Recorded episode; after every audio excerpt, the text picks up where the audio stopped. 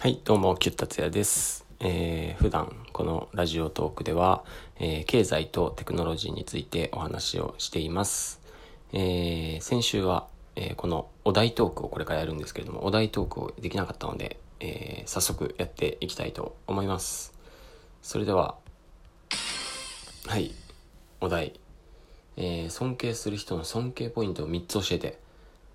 なるほど。えーまあ、尊敬する人を教えてじゃないんですね。尊敬するポイントを3つ教えて。なるほどね。なんか、僕、1個だけ、1個だけというか、なんていうんですかね。まあ、ちょっと考えたことがあって、で、それの結論を言うとですね、あのー僕、縛らない人が好きなんだなって思いました。あのーまあもちろんその世の中にいろんな人がいていいと思うんですけど、まあ、特にリーダーの人とかって、えきっとビジョンがあると思うので、まあ、縛るっていうかですね、まあ、私はこうだとかっていうことを、まあ、人に言ったりするわけなんですけどなんか、まあ、聞きたく聞きたい人はまあそれを聞くのはいいと思うんですけど僕そういうふうにこう私はまあ私はこうだっていうのはいいんだよな。でもなんていうのかなそれが言い方によって、えーそこ限定になってしまう。なんかそれが一般化してしまうっていう言い方にすごく違和感があってですね。僕がいつもいて一緒にいて楽しいって思う人ってなんかうーんまあある意味隙があるというかなんかそういう隙がある人ってすごく好きですね。で、そういう好きな、隙がある人って、まあ、相手を固定しないっていうか、なんかそういう人がですね、えーまあ、尊敬するっていうよりかは、まあ、尊敬するし、そういう人って。尊敬するし、まあ、川みたいな感じですかね。川がこう流れて、えーうん、なんていうかな、石とかがこうあっても、まあ、ぶつぶつかってもフィュってこう避けるし、まあ、ぶつからずにビュって流れたりとかっていう自然な流れみたいなえーそういう人がすごく、えーまあ、尊敬する好きな人ですね。っていうのが一つですね。あと二つはですね、尊敬。まあなんだろう。地頭がいい人ですかね。まあなんか本とかた、僕本あんまり、えっと、まあ最近は読むようになったんですけど、あの本をたくさん読んでる人ってすごく地頭がいいと思うんですよね。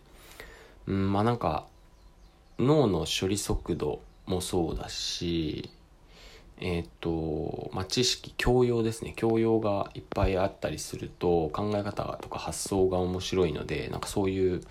えー人、別に頭がいい人が好きっていうわけじゃないんですけど、なんかそういう教養のある人って、すごく一緒にいてワクワクするな、学ぶことが多いなって、えー思います。はい、そんなことを言うとですね、あの、東京大学の、えーお友達がいるんですけれど、でもやっぱりあのあこれ3つ目になるのかな？まあそういう人って多分きっと余裕が生まれて人の話をあの聞く余裕があるんですよね。なんかそういう人とかすごく、えー素敵だなって、えー思います。はい。それが2つ目だとしたらもう3つ目はですね尊敬する人ね。まあ行動力ある人ですかね。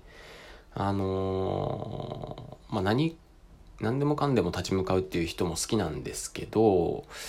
まあなんか、うん、そこに勇気っていう精神がですね、少しでも見えるとですね、ああ、かっこいいなっていつも思います。はい。まあきっとこの尊敬するポイントっていうのは自分のないところだと思うし、まあ自分がすでに持っていて強みであるところっていう部分があると思うので、えーまあこの3つをですね、えー自分は活かして、えー頑張りたいと今思いました。というわけで、えーお題トークでした。は